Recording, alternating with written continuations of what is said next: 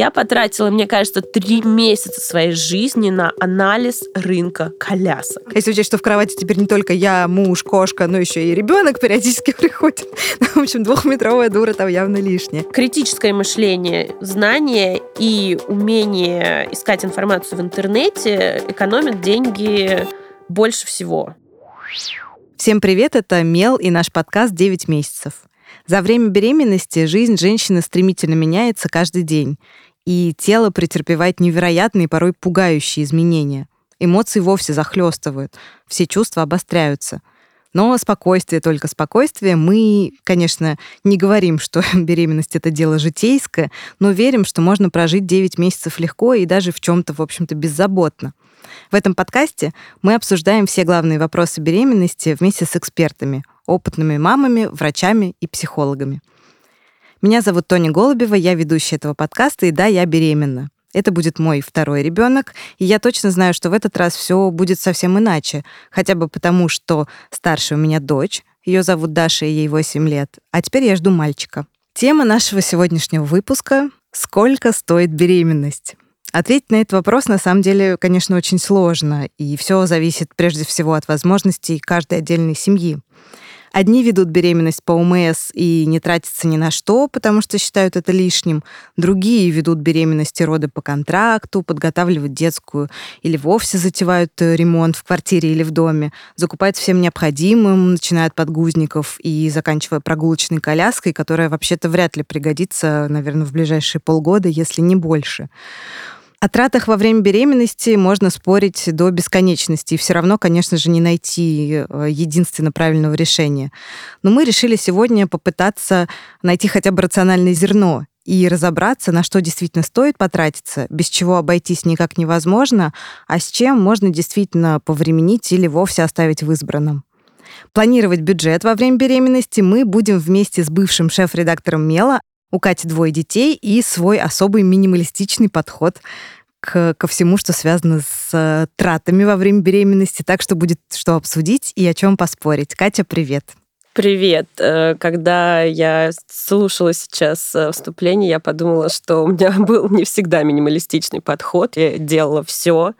Я делала ремонт, я вела по ОМС, я вела не по ОМС, я закупала кучу вещей, я не закупала никаких вещей. То есть я просто сделала, мне кажется, весь э, список из того, что ты перечислила. Ну, прекрасно. То есть у тебя есть твоя личная Одиссея и есть э, с чем сравнить опять же, даже собственные состояния и настроения.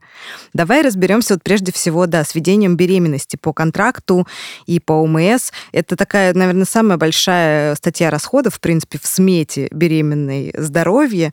Давай обсудим, зачем и на что женщины готовы тратить огромные суммы. Да, но за всех женщин я, конечно, не скажу, но по моему опыту обеих беременностей на самом деле никакой контракт на ведение самой беременности, на мой взгляд, не оправдан э, ну, на 100%, потому что, по крайней мере, в Москве, конечно, хотелось, чтобы так было везде, но я думаю, в крупных городах так и есть. Сейчас все анализы и все, что женщине нужно делать во время беременности, на самом деле даже гораздо больше того, что женщине нужно делать во время беременности с точки зрения каких-то исследований, можно сделать в обычной женской консультации, чаще всего даже без очередей, записавшись с помощью мобильного приложения. То есть все это доступно, все это достаточно быстро, и как раз вот это вот было для меня приятным сюрпризом. Первый раз я была беременна в 2015 году, второй раз я была беременна в 2020 году, как раз во время пандемии. Может быть, поэтому мне повезло и были пустые коридоры. Но я действительно заметила очень большую разницу, насколько стало все быстрее приходить. Если в 2015 году я должна была ходить с такими вот этими серыми бумажками, распечатанными на туалетной бумаге, бесконечно их там то проверять, то заверять, то заново их забирать, то сейчас э, все это приходило врачу буквально через 3-4 дня, написала мне WhatsApp, она мне звонила, она сразу дала мне свой телефон, то есть я еще раз подчеркну, это обычный врач в обычной женской консультации, то есть никаких э, денег я за это не платила, ни копейки. Но при этом, э, опять же, по моему опыту, любые исследования, связанные с УЗИ, как все, наверное, беременные женщины или кто собирается беременеть, знают, что во время беременности делают три больших УЗИ, они называются скрининги. Так вот, по моему опыту, любой скрининг э, лучше делать э, в платной клинике. На самом деле, ну, это не такие большие деньги по сравнению с тем, что можно потратить, но я помню, что это стоит около 5-6 тысяч рублей. И опять же, это какая-то там, ну, была хорошая клиника в центре Москвы. Дело все в том, что там просто лучшая аппаратура, а в таких вещах аппаратура важна, потому что когда тебе на там, условно, аппарате начала двухтысячных это делают, и там у тебя зыбкое изображение, которое тебе трактует врач, который не может быть, даже не совсем квалифицирован работать с более сложными системами. Другое дело, когда у тебя там какой-то новейший, моднейший аппарат и человек, который, ну, работает на нем ежедневно и занимается только этим, и не, при этом не ведет огромное количество бумажек. Вот. То есть, по крайней мере, вот, ну, траты на любые скрининги, на мой взгляд, оправданы. Но все остальное, что обычно входит в контракт по ведению беременности, 100% можно сделать в обычной женской консультации, 100% это будет то же самое и, возможно, даже лучше, потому что, ну, как известно, любые вещи, поставленные на поток, они, ну, просто лучше происходит, потому что люди сталкиваются с этим каждый день. Я, наверное, поддержу тебя, хотя у меня нет опыта ведения беременности в женской консультации, просто потому что я сначала долго лечилась, то есть я искала врача, который поможет мне решить проблему, именуемую бесплодием в моей карте медицинской. Вот, поэтому я уже долго была с определенным врачом, и когда у нас наконец-то получилось, мне было, конечно, гораздо комфортнее с ней же и пытаться выносить эту беременность. У меня не было с ней контракта, то есть это все равно были разовые услуги, и уже на этом тоже, как мне кажется, я много сэкономила, потому что ничего лишнего мы не делали.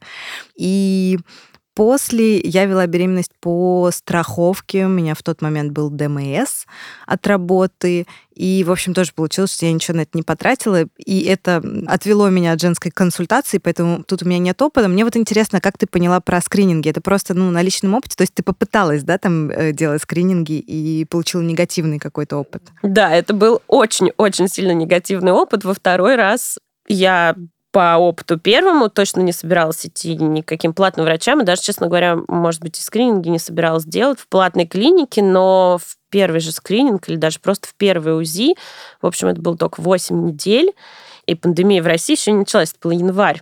Январь 2020 года я пришла на УЗИ, и мне женщина, узист, э, обнаружила у меня внутри гематому, и сказала, что, ну, в принципе, эта гематома, она гораздо больше, чем потенциальный ребенок, поэтому, в общем, в принципе, я могу как-то попрощаться со всей этой историей. И либо мне нужно срочно ложиться в больницу, то есть прямо сейчас вот я встала, вышла и легла в больницу, где мне будут давать таблетки, которые Честно говоря, не помню, что они делают. Ну, в общем, была идея, что я буду лежать в больнице и пить таблетки. Когда я спросила, почему я не могу лежать дома и пить таблетки, мне сказали, что это не положено. Я сходила в тот же день к нескольким врачам, но надо заметить, что один из них тоже был в платной клинике, и все они мне сказали, что у меня есть гематома, с которой я должна лечь в больницу. Но в третьем месте надо мной все-таки смилостивились и сказали, что я могу лежать дома, если, мол, муж меня будет носить на руках в туалет, иначе все. Через неделю мне сказали прийти и проверить, что там с гематомой, либо она наплыла, и беременности у меня нет, а есть всего лишь огромное кровяное пятно, либо, мол, она уменьшается, или, ну, там, вырос как это должно правильно называться в это время? Фолликул. Плод. Ну, в общем... Не знаю даже тоже, как правильно Короче, сказать. либо ребенок, либо гематома, кто-то из них должен был выиграть. Я лежала неделю, плакала. Это как раз был мой день рождения, мне исполнялось 30 лет, у меня было запланировано огромное празднование. В общем, это был депрессивный момент. И в тот момент я думала, что я сейчас буду лежать все 9 месяцев, а все будут постить фотки в Инстаграме, как они отдыхают, ездят, купаются. И, может быть, я так долго программировала Вселенную, что после этого случилась пандемия, и никто не смог постить фотки в Инстаграме. В запрещенной социальной сети. Да. Никто не смог выкладывать фотографии так вот, и, радовать, и радоваться жизни. Да, так что извините, если что, это я. И через неделю я пошла к узисту, который мне посоветовала моя подруга в другую платную клинику. Я сидела перед ее кабинетом зеленый первый раз. Я думала, что меня вырвет во время беременности, потому что у меня не было токсикоза оба раза. Я в этом плане счастливый человек. Я сидела, я думала, что все сейчас, вот, ну, я умру перед этим кабинетом от стресса. И я зашла и легла, на все посмотрела, сказала, вообще все супер, классно, ну, там, замечательно, вот ребенок, вот вы идите. И я ей говорю, а как же, как же там моя гематома? Она говорит, какая гематома? Я говорю, у меня там огромная гематома, вот ребенок, вот гематома, неужели вы не видите, опасно, все. Она такая, да у вас там нет никакой гематомы, у вас там есть, ну, какое-то там, мол, затемнение, которое вполне характерно, это ваша какая-то личная особенность, ну, так бывает, никакой гематомы там нет, в общем, о чем вообще здесь речь? Я ей вываливаю там, типа, три предыдущих УЗИ, и она такая, ну, как вам сказать, к сожалению, некоторые аппараты и некоторые специалисты могут по-разному интерпретировать результаты исследований, но я, как вам специалист, типа, мол, с 30-летним опытом, говорю, что у вас ничего нет. Вот, я вышла, и меня все-таки не вырвало. И после этого я ходила только к ней, и ну, я не буду рекламировать человека, который об этом не просил, но если что, все потом могут на меня написать и спросить, кто это был, я с удовольствием ее порекомендую. Слушай, ну, то есть напрашивается вывод, что, скорее всего, если вы, например, о себе знаете, что у вас есть какие-то проблемы, то лучше пойти, конечно, к специалисту, которому вы доверяете. Это может быть даже не гинеколог, например, да, если вы знаете, что у вас проблемы с почками, то лучше не в женской консультации эту проблему решать, а все-таки пойти куда-то там, где вам точно все хорошо посмотрят, скажут, вот, и вы уже принесете в женскую консультацию, да, ну, типа, заключение. И а, если вас смущают назначения, которые вам дают женской консультации, да, ну да, если вас пугают очень сильно, то всегда стоит все-таки получить второе мнение, прежде чем пугаться.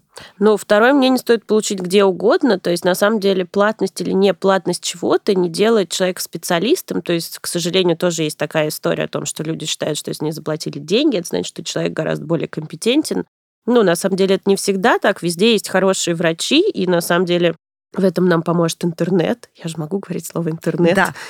Интернет помогает, потому что сейчас есть отзывы на все на свете. Если даже на детскую лопатку за 150 рублей можно найти 200 отзывов, то ну, на каких-то врачей тоже можно найти отзывы. Следующая статья расходов закономерное время беременности – это, собственно, одежда. Как только ты начинаешь выходить из берегов, из своих нормальных размеров и дальше, может быть, из размеров своих друзей, например, я в этот раз просто по очереди просила всех своих подружек сдавать мне свои штаны до того момента, когда стало понятно, ну, что все, нет у меня таких подружек больше, пора сдаваться и искать что-то с карманом для живота, но это было уже довольно поздно. А в прошлый раз я решила все свои проблемы одним походом в, к сожалению, ныне покинувший территорию Российской Федерации Чендем, где есть прекрасный отдел для матерей с базовыми, там, не знаю, пятью моделями штанов, джинсов, кофт и так далее. И мне, в принципе, этой одежды и хватило. То есть самое сложное это была действительно проблема штанов, штанов. Все остальное, в принципе, у каждой девушки обычно в гардеробе есть какие-то оверсайз вещи, свитера свободные. По моему опыту ничего больше, наверное, специального уж прям и не нужно покупать. В этот раз мне пришлось отправиться на Wildberries, и после э, тяжелых тест-драйвов э, в жуткой раздевалке посреди мороза я таки нашла свои джинсы и прекрасно хожу в них, в принципе, все это время. И, наверное, не планирую больше ничего специально покупать. Какой у тебя опыт в этом смысле? Да, у меня такой же опыт. Я купила в первую беременность двое джинс, и одни подошли мне лучше, чем другие, поэтому я ходила в одних, а вторые лежали в шкафу. Второй раз я подошла к этому ответственно и померила джинсы сразу и походила в них в магазин, поэтому обошлась вообще одними джинсами и все. И я покупала единственное, что вот эти всякие майки для кормления, и они уже почти всегда сразу ну, как бы имеют такой задел на живот, потому что, ну, во-первых, после того, как ты родишь ребенка, у тебя еще какое-то время будет живот.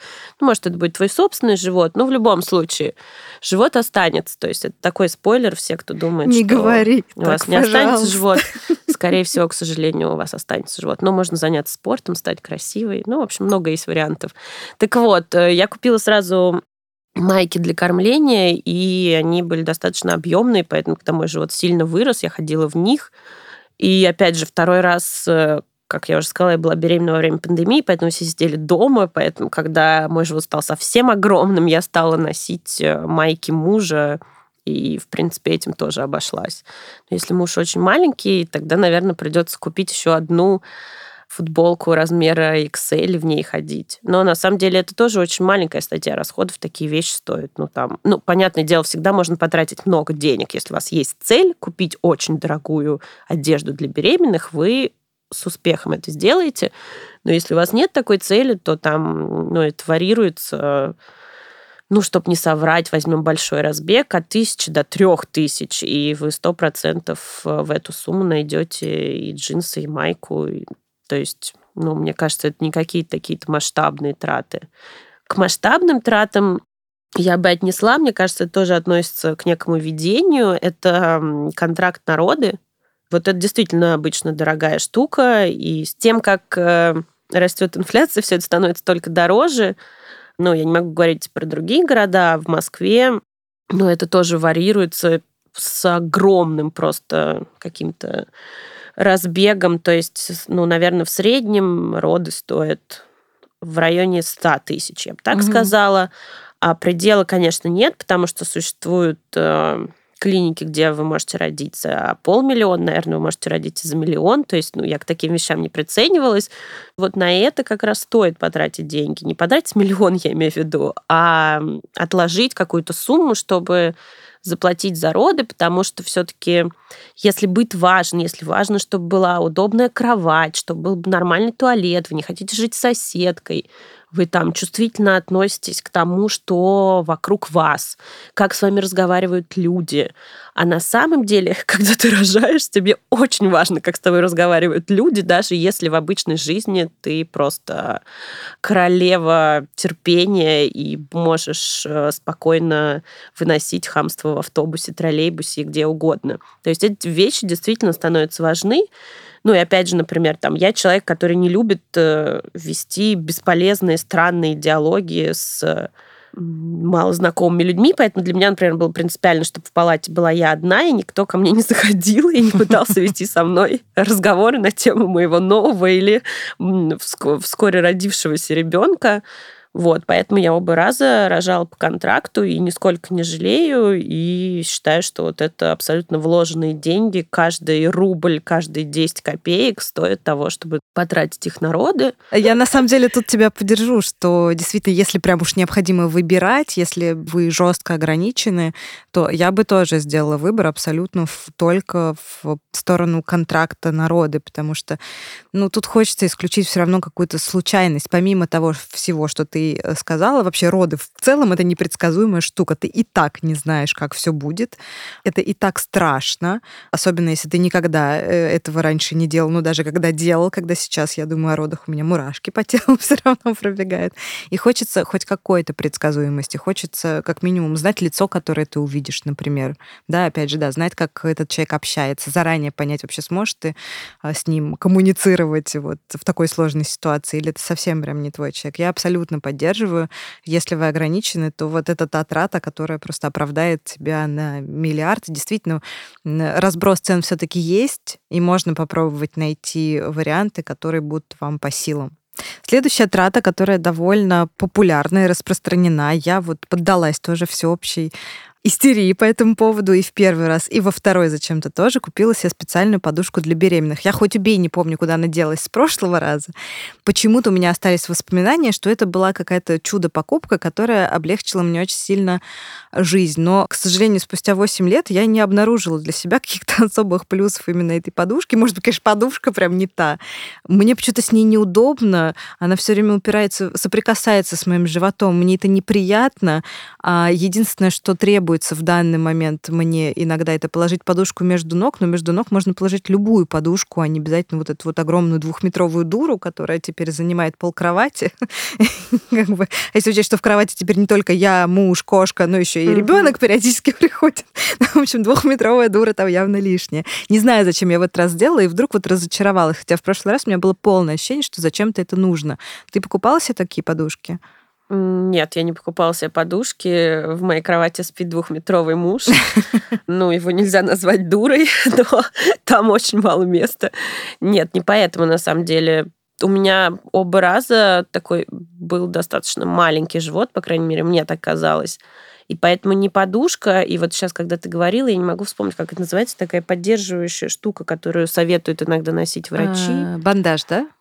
Да, вот да? бандаж. Очень часто советуют носить бандаж. Так вот, ни подушка, ни бандаж мне не понадобились. При этом я знаю людей, которые носили бандаж и без него не могли ходить, и которые пользовались подушками. То есть это какая-то настолько индивидуальная вещь, что ну, тут очень сложно какие-то давать советы или прогнозы, не знаю, ну, подушка, ну, да, тут можно проверить, если хочется что-то подкладывать все время под живот, наверное, она нужна. Бандаж, ну, попробуйте походить, положив живот на руки, если вам стало сильно удобней, ну, купите бандаж. Купите бандаж на Авито. Я обещала много говорить про Авито, и до сих пор почему-то ни разу не произнесла это слово. Купите бандаж на Авито, потому что это вещь, которую человек обычно использует ну, там, 2-3 месяца, его сложно привести в негодность, потому что ты носишь его пару часов в день. Ну, то есть это абсолютно то, что можно купить БУ, и нисколько он не потеряет в своих каких-то вспомогательных свойствах. Я тоже хотела сказать, что бандаж, в отличие от подушки, которая все-таки ну, довольно интимная вещь, надевается сверху, и, в общем-то, можно даже по подругам поспрашивать на самом деле. Наверняка у кого-то он лежит, пылится, точно так же кто-то себе купил, ни разу не воспользовался, воспользовался один раз, понял, что ему не подходит, выбросить жалко, продать странно, и вот оно лежит. Именно таким образом я в этот раз получила бандаж. Я не знала, нужен он мне или нет, потому что в прошлый раз почему-то это вообще мимо меня прошло, мне никто не сказал, и мне он не понадобился. Но сейчас мне предложили, я думаю, а вдруг мне надо? Вот, я взяла и выяснила, что мне не очень удобно с ним ходить, что это, ну, может быть, мои размеры превышают уже размер этого бандажа, но как-то э, он не поддерживает, он меня сковывает, и, в общем, я не испытываю еще каких-то проблем при ходьбе пока на том сроке, на котором я нахожусь. Но я допускаю на действительно... Да, но допускаю действительно, что у кого-то просто другая физиология, опять же, другой размер живота, и ну, кому-то это может быть полезной тратой. Действительно, не стоит сразу же покупать новый какой-то. Можно все-таки, да, сначала попробовать. Не каждый еще подойдет. Я не знаю, существуют ли магазины бандажей. Наверняка. Бандажные бандажницы. Ну, наверное, их можно сходить и потестировать. Не знаю, это какие-то такие незнакомые для меня сфера. Но я хотела сказать про подруг. Бонус того, когда ты рожаешь ребенка, когда у твоих друзей уже есть дети – заключается в том, что тебе дадут все. На самом деле люди, у которых уже есть дети, обладатели шкафа с вещами, которые мне нужны, которые лень разобрать, и которые там лежат и ждут, ну, у кого-то они ждут второго ребенка, у кого-то они ждут не знаю, какого-то всплеска активности, когда ты все это куда-то раздашь.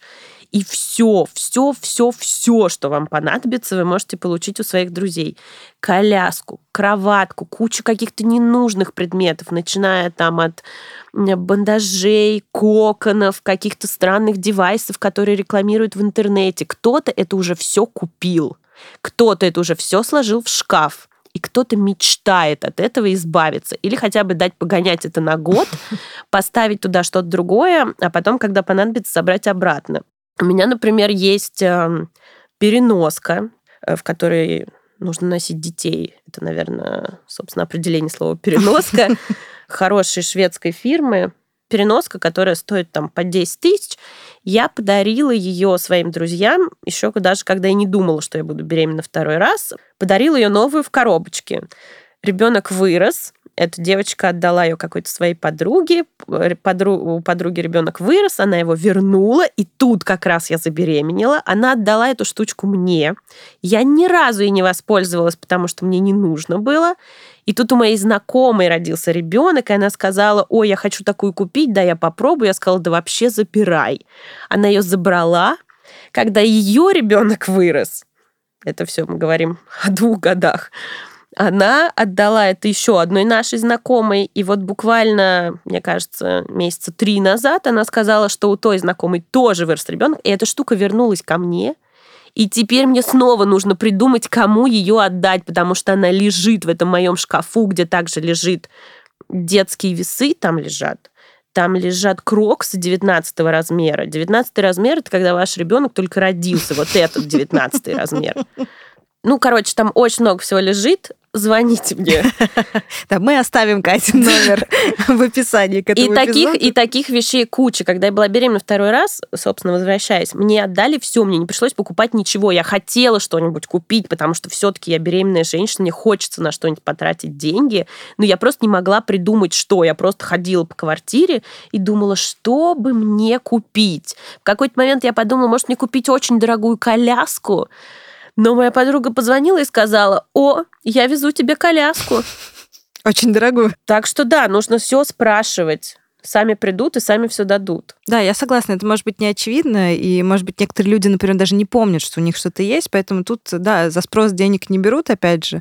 Я даже в первую беременность умудрилась практически ничего не покупать, за исключением тех вещей, когда уже ребенок родился, и вот я осознанно поняла, что, а, так вот это удобно, оказывается, что клево, что мне отдали там, не знаю, 200 бодиков, надевающихся через голову, но ребенок орет каждый раз, когда я пытаюсь ему на голову что-то натянуть, и вот я могу купить купить за 300 рублей бодик, который спереди застегиваться будет. Это реально удобно и классно. Я сама до этого дошла.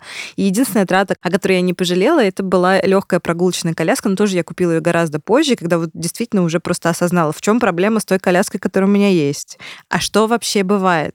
То есть, когда мозг опять же, уже немножечко пришел в себя, нет уже вот этого ажиотажа, что-то купить, потому что действительно, прям на, надо как-то подготовиться, еще все тебя спрашивают бесконечно, да, все купила, все подго... сумку в роддом собрала, и такая, что туда класть? Потому что, когда я начинаю думать о том, что мне нужно, вот сейчас уже во второй беременности, я понимаю, что ну, пачку подгузников надо купить обязательно сразу, да. Ну и кто-то отдаст все остальное. Я реально точно так же думаю, ну кто-то отдаст автокресло. Это действительно необходимая трата, вы не уедете да, из роддома автокресло без 100% автокресла. нужная вещь. Вот, но это 100, вот это даже 200%, что оно у кого-то есть, потому что, опять же, дети так быстро растут, вам бесконечно предстоит менять эти автокресла разных категорий, и уж люлька, как минимум на младенца, точно у кого-то стоит где-то и ждет своего младенца, и страдает как раз, что ей кто-то попользовался три месяца. Детские автокресла и коляску люлька, что называется. Люлька — это коляска до 6 месяцев, где ребенок только лежит, где он не может присесть.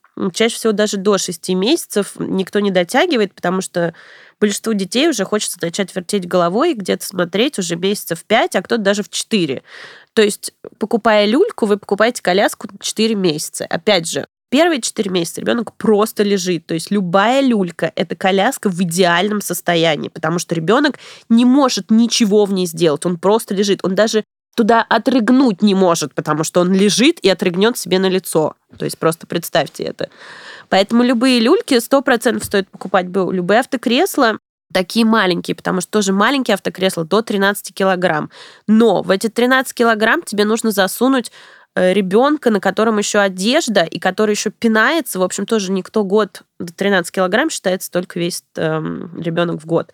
До года тоже никто не дотягивает, ими пользуются 6-7 месяцев, и то очень-очень редко существуют люди, которые месячного ребенка каждый день катают на машине. А если они есть, я им сочувствую, потому что обычно таким образом люди пытаются усыпить ребенка. Да. И не дай бог вам с этим столкнуться. Когда я была беременна первый раз, я была беременна первой из всех своих друзей, поэтому у меня не было ничего, никто мне ничего не предлагал отдать. И я потратила, мне кажется, три месяца своей жизни на анализ рынка колясок. У меня было много свободного времени, потому что не было первого ребенка, который бы сидел на моей голове не знаю, может быть, мне стоило работать, но я решила потратить свою жизнь на изучение колясок. Я долго его изучала. Я купила себе идеальную коляску. Она прекрасно ехала. Мой ребенок родился в ноябре. Она ехала через слякоть, лед, через что угодно. Я могла мизинцем, просто нажав на ручку, поднять ее. Но, к сожалению, она весила 15 килограммов, а лифт в моем подъезде находился на высоте 10 ступеней. Между есть, этажами. Не между этажами, Нет? а вот когда ты входишь, ну, входишь в подъезд, и у тебя еще ступеньки угу. до лифта. Я жила в таком доме.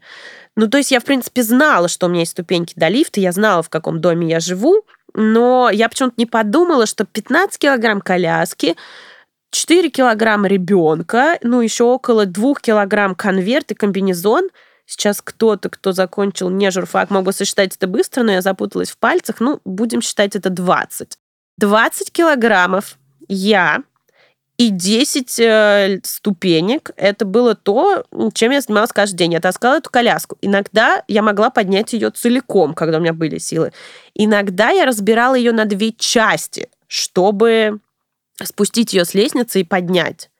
А гулять не хотелось, потому что иначе я была вынуждена сидеть с орущим ребенком в четырех стенах. Ну, то есть Поэтому сейчас я бы потратила время на то, чтобы, наверное, снять квартиру в доме без лифта, а не выбирать коляску три месяца. То есть, и на самом деле вот эти вот вещи, которые ты не можешь учитывать, пока у тебя нет ребенка, ты не можешь даже понять, что тебе понадобится и что покажется тебе удобным или неудобным, пока у тебя его нет. Поэтому как бы базовый совет для всех людей, не надо ничего покупать заранее. То есть Возможно, те люди, которые считают, что это накличет беду на тебя, имеют в виду то, что ты потратишь так много денег на ненужные вещи, что останешься потом с дырявыми карманами. Наверное, в этом заключается смысл вот этого суеверия.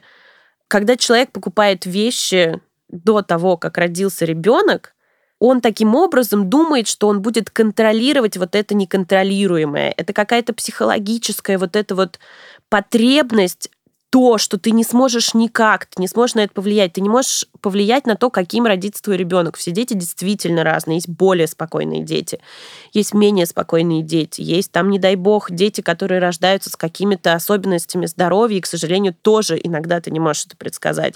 И вот эта вот покупка огромного количества вещей, огромного количества девайсов, огромного количества каких-то вспомогательных элементов, это на самом деле желание человека контролировать хоть как-то то, что произойдет. Ему кажется, что я по себе это помню, что если ты найдешь идеальную коляску, идеальную кроватку, идеальный бодик, идеальный, не знаю, бюстгальтер, лифчик, идеальный лифчик для кормления, то ты совсем справишься, то оно пойдет хорошо, то он будет спать, у тебя будет молоко, ты будешь гулять, ты будешь та красивая нимфа, которая э, с идеальной укладкой выгуливает чудесного младенца всегда хорошую погоду.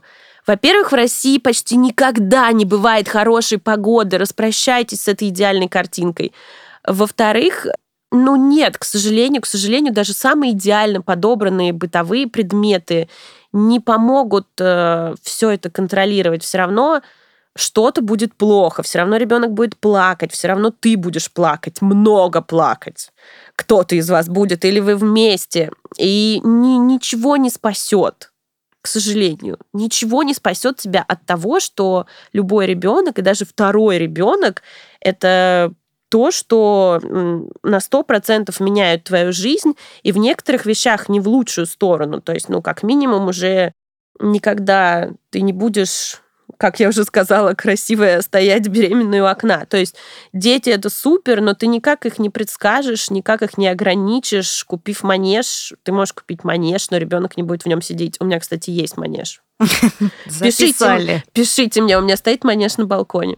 Я на самом деле, Катя, абсолютно с тобой согласна. Более того, когда ребенок рождается и наступает как раз вот все то, о чем ты говоришь, вообще мне кажется, что мы с тобой разлученные сиамские близнецы, потому что, опять же, вот этот лифт и ступени к нему, коляска разобранная пополам, слезы, вот это все мне очень знакомо. И тоже я думала, господи, надо было снять другую квартиру.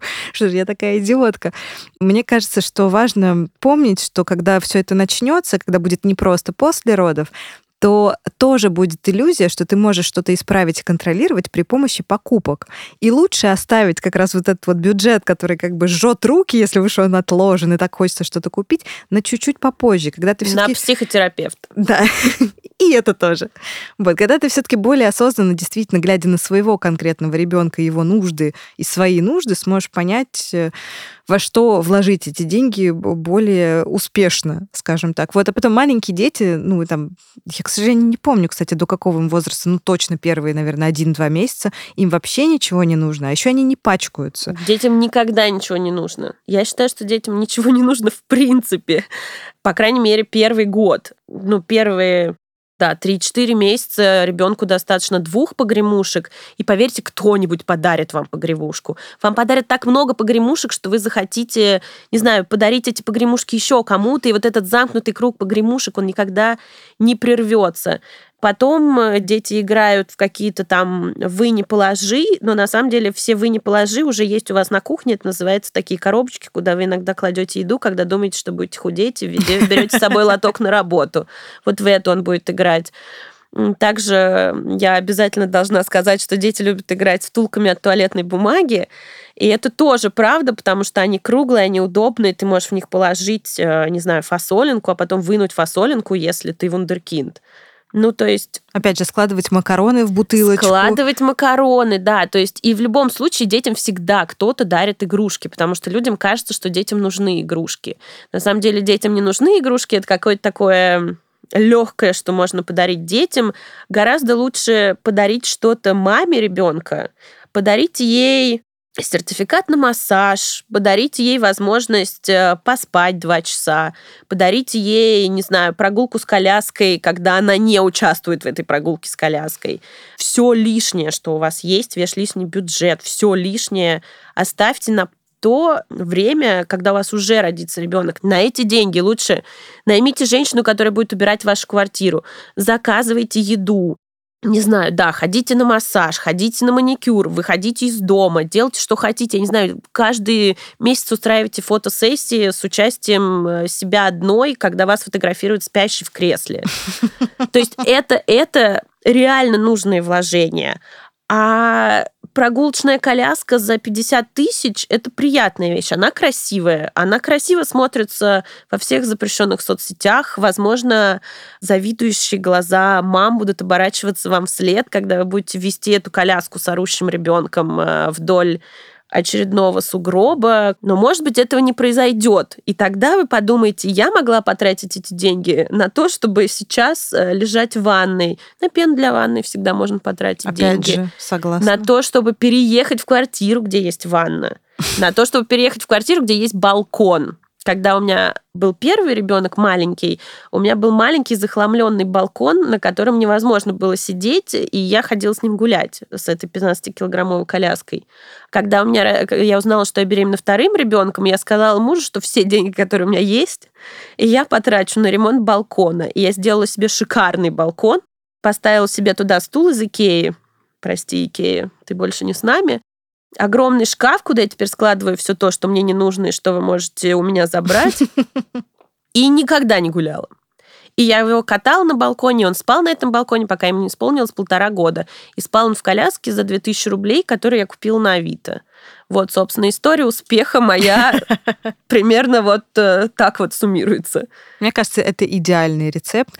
Я бы хотела добавить, что абсолютно вот мы действительно с тобой очень похожи в наших э, подходах. Лично для меня, наверное, важно иметь э, собственные вещи, не с Авито, не БУ, которые соприкасаются с моим телом. Это такие вещи, как молокоотсос, да, какие-то вот накладки, что-то такое, что, ну, мне хочется, чтобы оно было новым. Но опять же, все это не нужно покупать до родов, потому что никто не знает, будете ли вы кормить, что бы вы там себе не представляли, да, как это все будет, понадобится ли вам этот молокоотсос, как, какого размера вообще будет ваша грудь, потому что молокоотсосы тоже бывают разные. Ну, в общем, опять же, их всегда можно если у вас нет такой проблемы с брезгливостью, как у меня, и всегда можно взять в специализированных центрах протестировать, и понять, вы вообще сможете таким образом налаживать лактацию, или это не ваш случай, и вам, не знаю, руками, например, будет удобно делать, или вообще у вас ни, никаких проблем, вам это не нужно. То есть все это вопросы, которые можно решить чуть позже, даже если у вас есть вот какие-то такие пунктики, например, как у меня. Да, конечно, мне в любом случае всегда хочется какие-то свои вещи, в любом случае вы купите эти вещи. Просто я все это говорю к тому, что, ну, то есть это, конечно, некая такая максималистская идея. Понятное дело, что все все покупают, и я что-то покупала. Я говорю, несмотря на то, что я была завалена вещами, пакетами вещей для ребенка. Мне, конечно, все равно хотелось ему что-то купить. И, конечно, я пошла и купила ему бодик, в котором э, мы выписывали его из роддома, и какой-то конвертик, и еще что-то. Но это какие-то такие маленькие необязательные вещи, ну, которые просто радовали меня, потому что мне хотелось, чтобы он в них ходил. И, но, понятное дело, когда прошло уже две недели, мне было все равно, какой из них я ему надеваю, просто потому что это уже перестало как-то мне запоминаться. И на самом деле во всех вещах сейчас существует огромный выбор, и действительно можно все попробовать. И на самом деле удачной идеей будет, например, сложить в избранное вещи, которые вам потенциально кажутся вам подходящими до того, как родится ребенок, их выбрать, посмотреть, э, прицениться, почитать какие-то отзывы, например, про те же самые молокоотсосы, сложить все это в избранное и при нужде просто залезть в него, понять, да, он мне нужен завтра, и там, опять же, мы говорим про города-миллионники сейчас, э, вам, скорее всего, это привезут там в течение одного-двух дней. То есть там ситуации, когда вам сейчас срочно нужно, ну, обычно это речь идет о лекарствах, и тогда просто можно выйти в какую-то соседнюю аптеку. Я, кстати, еще хотела сказать про лекарства обязательно, потому что существуют некие такие базовые списки того, что вроде как нужно иметь до того, как родится ребенок. Очень часто там перечислены какие-то вещи, которые на самом деле никогда не понадобятся. То есть, наверное, имеет смысл проконсультироваться с каким-то своим врачом с этим списком, что нужно иметь. Сейчас я сразу оговорюсь, я говорю про ребенка без каких-либо там особенностей здоровья, без ваших особенностей здоровья. Ребенок, родившийся, и у педиатра к нему никаких вопросов нет. Вот такому ребенку, скорее всего, ничего, кроме нурофена, не понадобится. И все, что вы купите и сложите в огромную коробку, вам в итоге придется выкинуть, потому что срок годности детских лекарств небольшой, или, например, они быстро вырастают из этого возрастного диапазона.